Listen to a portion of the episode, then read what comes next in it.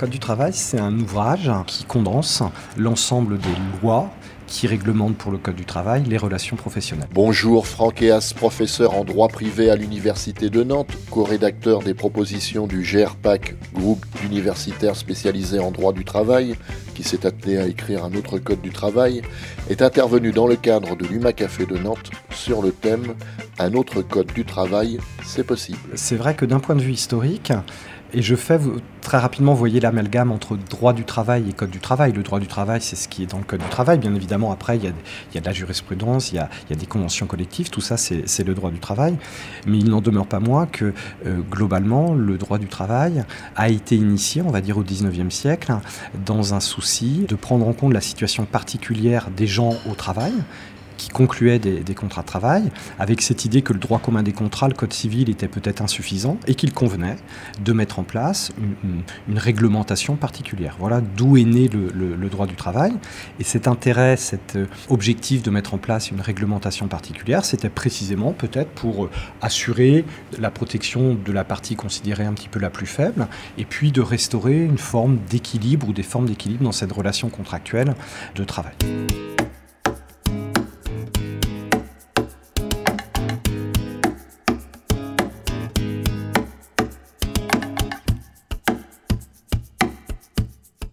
Le Code du travail, c'est la loi, en effet. Qui fait la loi C'est le Parlement. Et donc on sait que la loi est le résultat d'un processus législatif devant le Parlement, etc.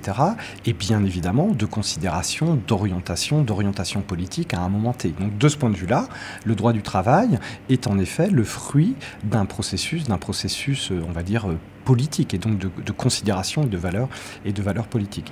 J'ajouterais que sur ce, droit du travail, ce qui fait aussi ce droit du travail, ce code du travail, c'est la force des pratiques. C'est-à-dire que de mon point de vue, il y a trois canaux, on va dire, pour ce droit du travail. Les deux premiers, je viens de les évoquer, des considérations, des orientations politiques, des processus démocratiques, et puis des pratiques. Et on va dire la pratique euh, d'un salarié de l'industrie, pas forcément la même pratique d'un salarié de l'industrie du livre ou des, ou, des, ou des services, et que la pratique du droit du travail d'un employeur ne sera pas la même que celle d'un représentant du personnel ou qu'un salarié. Depuis sa création, est-ce qu'il n'a pas arrêté d'évoluer? Ou est-ce qu'il y a eu des moments dans l'histoire où on l'a totalement réécrit? Alors il y a eu en fait le Code du travail au sens euh, ouvrage, droit du travail, euh, ouvrage euh, condensant les, textes comme je l'ai expliqué tout à l'heure. Il y a eu trois, trois dates importantes, trois dates qui correspondent à la mise en place d'un Code du travail, si je puis dire. Première codification du travail, c'est 1910, un processus qui a été un petit peu long, qui a duré jusqu'à la, à peu près les années 30, 1927 je crois, où il, il y a eu une opération qui a été montée pour condenser tous ces textes qui intéressaient le travail. Donc un premier code du travail est né à cette période-là. Il y a eu une deuxième phase, deuxième code du travail, un deuxième temps de recodification du code du travail en 1973. Donc on voit bien l'époque et l'idée d'adapter un petit peu le, travail à la période du moment. Donc deuxième codification en 1973. Et la dernière recodification du code du travail, elle est plus récente, elle date de 2008. Alors, euh, à chaque fois, ce sont des opérations qui visent à, rassembler un certain nombre de, textes, à réformer un certain nombre de textes. Ils se veulent à droit constant, mais on sait très bien que, y compris la, la recodification du Code du travail en 2008, elle n'a pas été totalement à droit constant et il y a eu quelques variantes et quelques évolutions.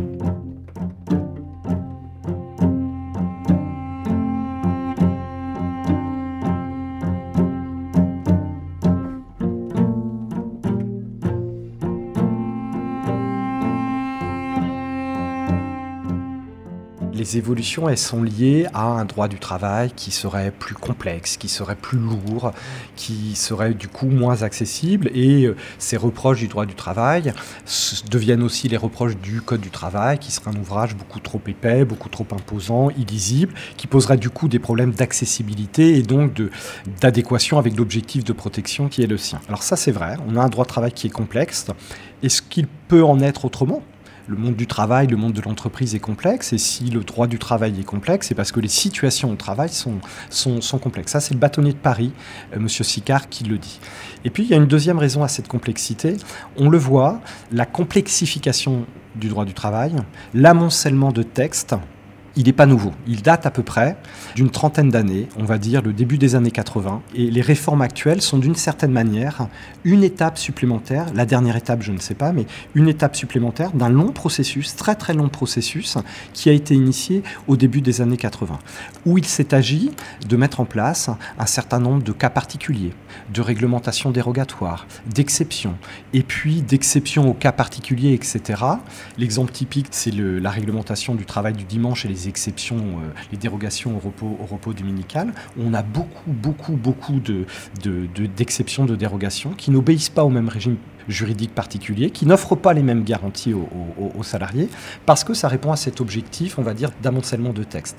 Ce qui est intéressant d'observer, c'est que donc cette complexité, elle est justifiée par une logique de flexibilité. On a complexifié parce qu'au départ, on s'est dit que le droit du travail était, était, trop complexe. Donc il y a vraiment un énorme, un énorme paradoxe qui est lié au fait que c'est en voulant apporter de la flexibilité qu'on a complexifié le droit du travail. Est-ce que vous pouvez nous donner un exemple? Je peux reprendre les dérogations au repos dominical. Tout salarié a, droit à un repos hebdomadaire, qui peut être le dimanche ou alors un autre jour de la semaine, mais il existe un certain nombre de dérogations qui sont liées au secteur d'activité, qui sont liées à la taille de l'entreprise, qui sont liées maintenant à des secteurs, euh, des secteurs géographiques particuliers. Donc on a une très très grande diversité d'exceptions de dérogations au principe qui est le, droit au repos, au repos hebdomadaire. Et la particularité, c'est que toutes ces dérogations qui sont diverses et variées et nombreuses n'obéissent pas au même régime juridique.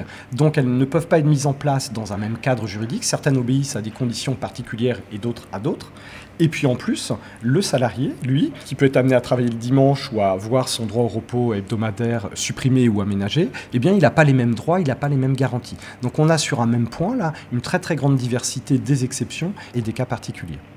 Est-ce qu'un bon texte doit avoir sa part de flou Un bon texte doit-il avoir sa part de flou? La question, elle est importante pour un juriste parce qu'elle renvoie au rôle du juge. Là, on a parlé du Code du travail, on a parlé de la loi, donc du travail du législateur, des fabricants de la loi pour créer le droit du travail. Il y a un autre acteur qui est très très important en droit et notamment en droit du travail, c'est le juge. La jurisprudence et les décisions de justice.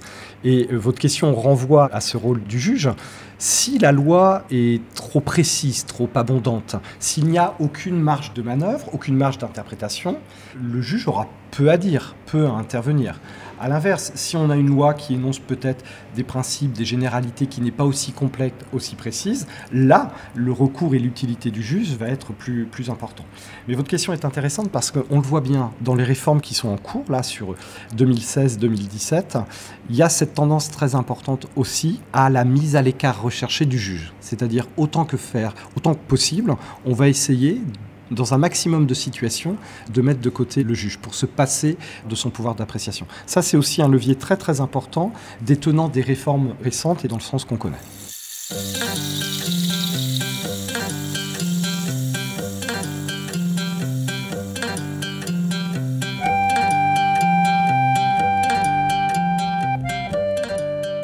Le GRPACT, donc le, le, groupe pour un autre code du travail, c'est une idée, une dynamique qui a été initiée par un collègue qui est professeur à, Nanterre, qui est Emmanuel Dockès qui a voulu euh, rassembler autour de lui un certain nombre de collègues universitaires pour euh, réfléchir à ce projet de rédaction d'un autre code du travail.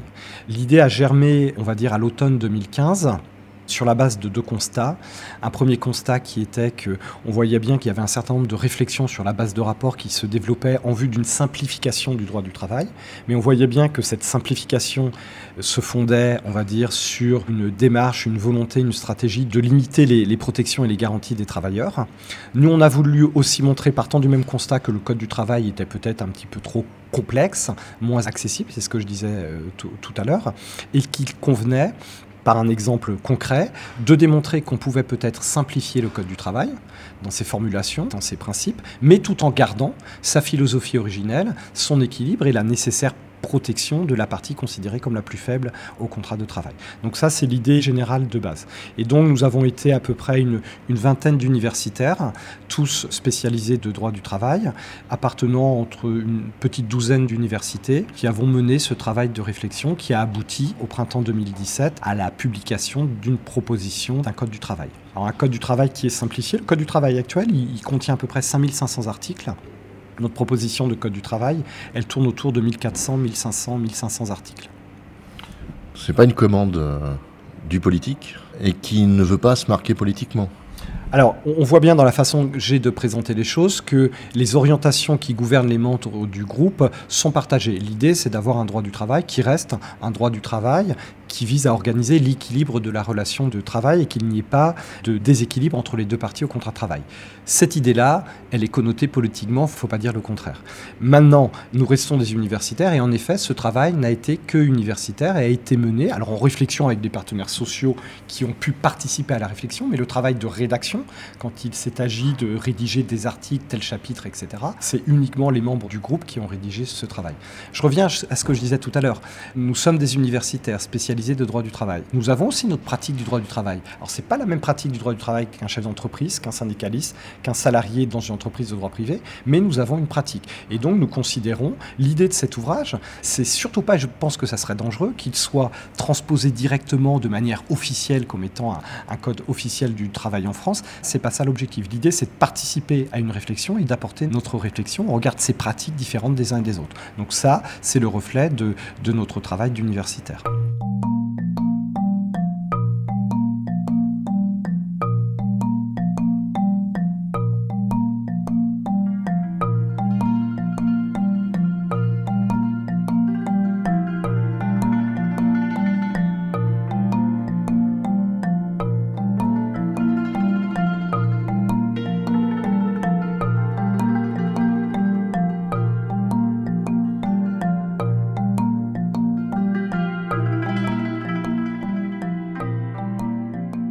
Pas remis en cause les 35 heures, hein, si c'est votre question. L'idée aussi, c'était d'avoir une proposition qui soit, euh, j'allais dire crédible, mais le mot n'est pas, est pas approprié, mais qui aboutisse à quelque chose qui puisse être réalisé. Donc, s'agissant de cette question de la réduction du temps de travail, ça a été, j'y reviendrai peut-être tout à l'heure, parce qu'on a eu dans notre discussion, dans notre groupe, un certain nombre de points de discussions fortes et de désaccords qu'il a fallu trancher par un vote, etc. Et cette question de la durée du travail en était une. Fallait-il que nous proposions de réduire la durée légale du travail ou restions-nous à 35 heures, etc.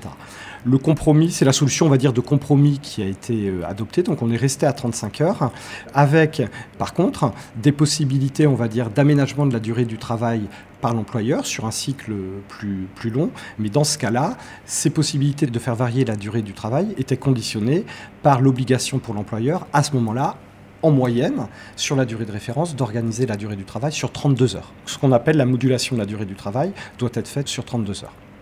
L'approche qui est portée, c'est plus recentré sur l'humain? Plus sur l'humain, oui, bien évidemment, et plus sur une relation d'équilibre. Nous croyons que la relation de travail dans l'entreprise et le contrat de travail doit fonder une relation de travail qui est équilibrée.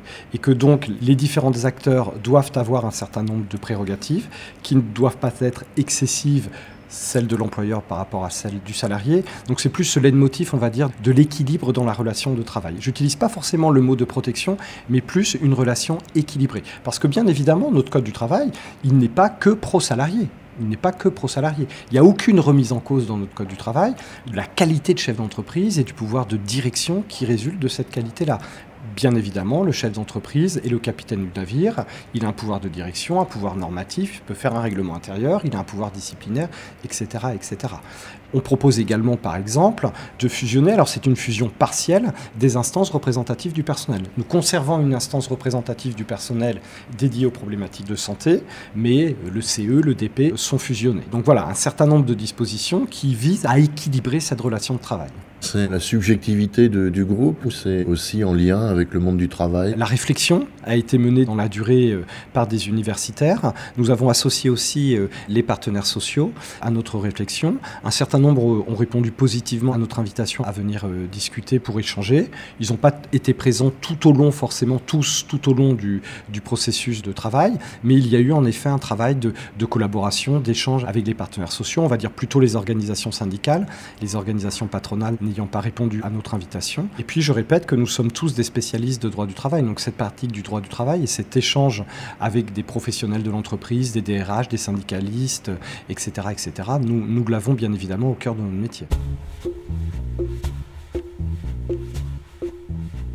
Franck Eas, professeur en droit privé à l'Université de Nantes, est l'invité du magazine.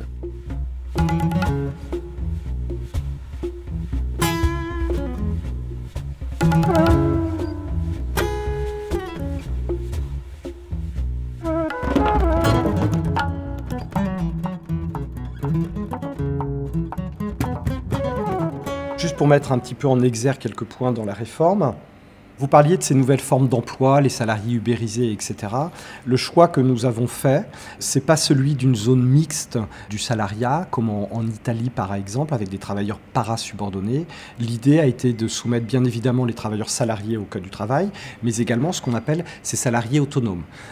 Typiquement, les salariés ubérisés dont l'activité s'inscrit dans le, fonctionnement avec une plateforme. Ces travailleurs sont indépendants, mais pour autant, s'ils choisissent, on va dire, l'organisation concrète de leur travail, l'organisation de leur temps de travail, ils sont sous une direction qui relève de, la plateforme. Nous, considérons que ces salariés-là doivent aussi bénéficier du droit du travail et, contrairement à la situation actuelle, ce sont des travailleurs qui sont couverts par notre proposition de code du travail. Donc ça, c'est un premier exemple si vous voulez. Deuxième exemple, c'est la suppression des CDD, la suppression des contrats de travail à durée déterminée. Alors, ça ne veut pas dire que l'employeur n'a pas la possibilité, sur des exigences ponctuelles, remplacement d'un salarié, accroissement temporaire, de recruter temporairement.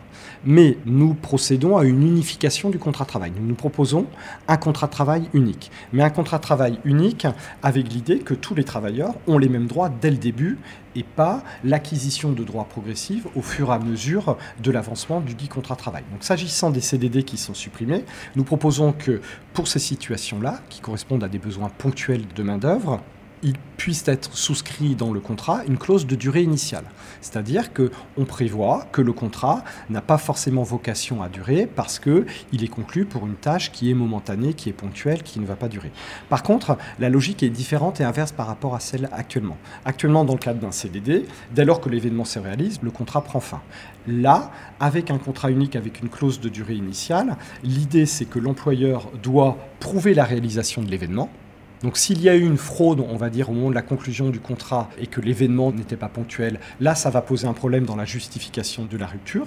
Et plus le contrat, la clause de durée initiale a duré, on va imposer à l'employeur le respect d'une procédure particulière qui peut aller jusqu'à un, entretien. Et c'est aussi imposé à la fin de ces clauses de durée initiale que l'employeur cherche à reclasser le salarié qu'il a embauché temporairement. Donc c'est le contrat unique qui implique la fin du CDD, mais avec des droits complets pour le salarié dès le début du contrat de travail. Peut-être en matière de représentation du personnel, cette question est essentielle puisqu'elle est liée à la participation des travailleurs au fonctionnement de, de l'entreprise. Notre proposition en matière de représentation du personnel, elle est simple. Le principe, c'est que les représentations du personnel doivent exister partout où elles sont utiles, c'est-à-dire partout où est représenté le pouvoir économique de l'employeur, on va dire au top, mais également plutôt en bas dans toutes les collectivités du travail et pas forcément même s'il n'y a pas de représentants du personnel. Or, c'est la logique actuelle. Actuellement, les délégués du personnel, ils sont mis en place dans ce qu'on appelle des établissements distincts, mais l'établissement distinct impose qu'il y ait la présence d'un représentant de l'entreprise, et ce qui fait que des salariés sont soumis à des conditions communes de travail. Nous, nous considérons que, au-delà de la seule présence du représentant de, de l'employeur, il peut exister des collectivités de travail qui justifient la mise en place d'instances représentatives du personnel. Donc, cette idée que la représentation doit exister, où est le pouvoir économique et où sont les collectivités du travail.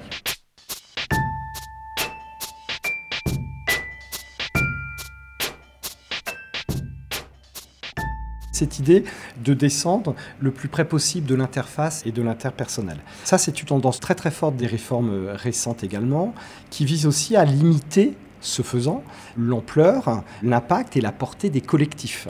Je reviens sur l'exemple de la négociation collective. On le voit dorénavant, la branche a son périmètre de négociation, c'est-à-dire que les ordonnances sont définies un certain nombre de sujets sur lesquels les branches ont la possibilité de négocier, seules les branches, et pas les entreprises.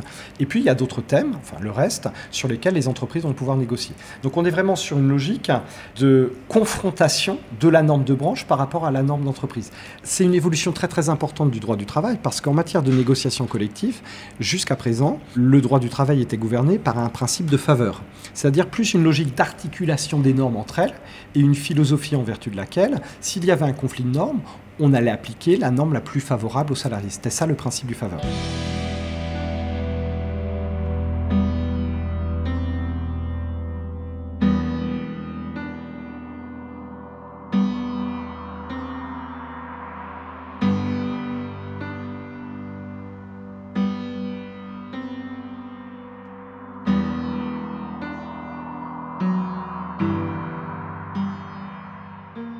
Ça le principe du faveur.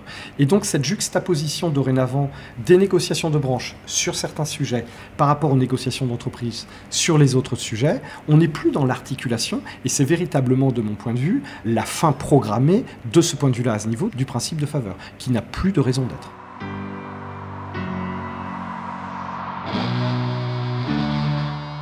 On le disait tout à l'heure, les problématiques au travail, elles sont complexes. Donc je crois que cet euh, argument, on va dire, de, simplification, il n'est pas si pertinent que ça dans des relations liées au travail qui d'autant plus sont interpersonnelles. Alors on sait que les relations interpersonnelles, c'est du subjectif, ça peut être compliqué, etc. etc. Euh, je reviens, vous allez dire que c'est une obsession à ma négociation collective. Il y a aussi quelques idées reçues qui jouent euh, là-dessus. Le bilan de la négociation collective sur l'année 2016 établit que dans toutes les entreprises françaises en 2016, il y a 50 000 accords collectifs qui ont été conclus. C'est pas rien, 50 000 accords collectifs qui ont été conclus euh, en France. Donc il y, a une, il y, a une, vitalité de la négociation collective qui est indéniable. Et j'ai plus le chiffre en tête, mais je vais dire plus de 80%, pensant que c'est aux alentours de 85-86%. 85-86% de ces négociations, ces accords collectifs, ont été conclus par des délégués syndicaux, c'est-à-dire par le biais des voies classiques de négociation collective. Donc il y a aussi là peut-être une contradiction sur le terrain entre cette vitalité de la négociation collective et ces arguments qui visent à dire il faut négocier sans les syndicats, il faut négocier par le référendum parce que ça ne marche pas, etc.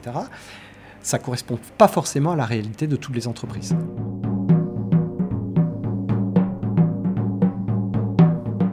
On a parlé un petit peu tout à l'heure du rôle du juge. Parce qu'en effet, il y a un certain nombre de réformes qui ont été adoptées, la loi travail, les ordonnances, etc. Un certain nombre de dispositions contenues dans ces textes-là vont donner lieu à du contentieux, donc à une intervention des juges. Ces contentieux vont remonter devant, devant la Cour de cassation. Et on peut penser aussi que euh, la Cour de cassation va être amenée, sur un certain nombre de points de réforme, à prendre des solutions qui ne vont peut-être pas dans le sens de ce qu'a prévu la loi. Je pense par exemple à la barémisation des indemnités prudentes en cas de licenciement injustifié. On le sait que euh, la Convention OIT de numéro, euh, numéro 158, la Charte sociale européenne, prévoit que le salarié injustement licencié doit bénéficier d'une indemnisation juste, entière et appropriée. Dès lors qu'il y a un barème, cette indemnisation, elle est limitée. Donc là, il y a très probablement une contradiction entre ce que prévoit la loi et les normes internationales auxquelles sont soumises euh, les législations nationales. C'est nourrir la jurisprudence? Exactement, ça peut être une réflexion. Et puis, euh, bien évidemment, notre travail d'universitaire, nous, c'est de participer à cette réflexion, d'accompagner la réflexion. Et s'il y a de la jurisprudence, bien évidemment, elle fera aussi partie de notre analyse.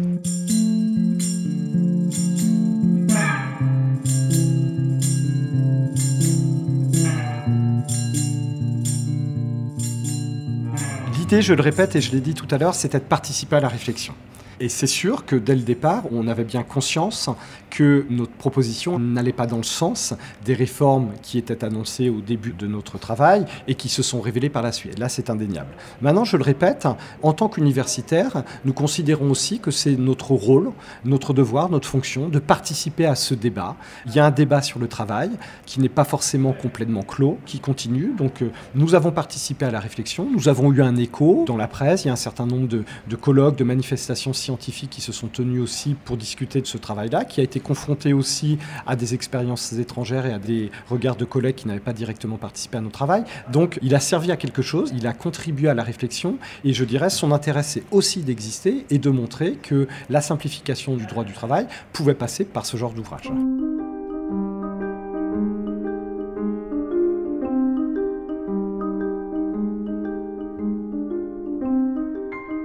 Merci à Franck Eas, professeur en droit privé à l'Université de Nantes, pour sa libre participation à cette émission réalisée avec la complicité de l'UMACafé de Nantes. Notre travail, il est libre, il a été publié, il est librement accessible également sur le site du GRPAC, donc chacun peut se saisir de ce travail-là. Et puis notre objectif euh, inavoué euh, serait aussi de poursuivre le travail et de compléter ce que nous avons fait, parce qu'il y a quelques manques dans notre code, on en a bien, on en a bien conscience. Il y a un certain nombre d'autres points sur lesquels il conviendrait peut-être de compléter le travail qui a été mené.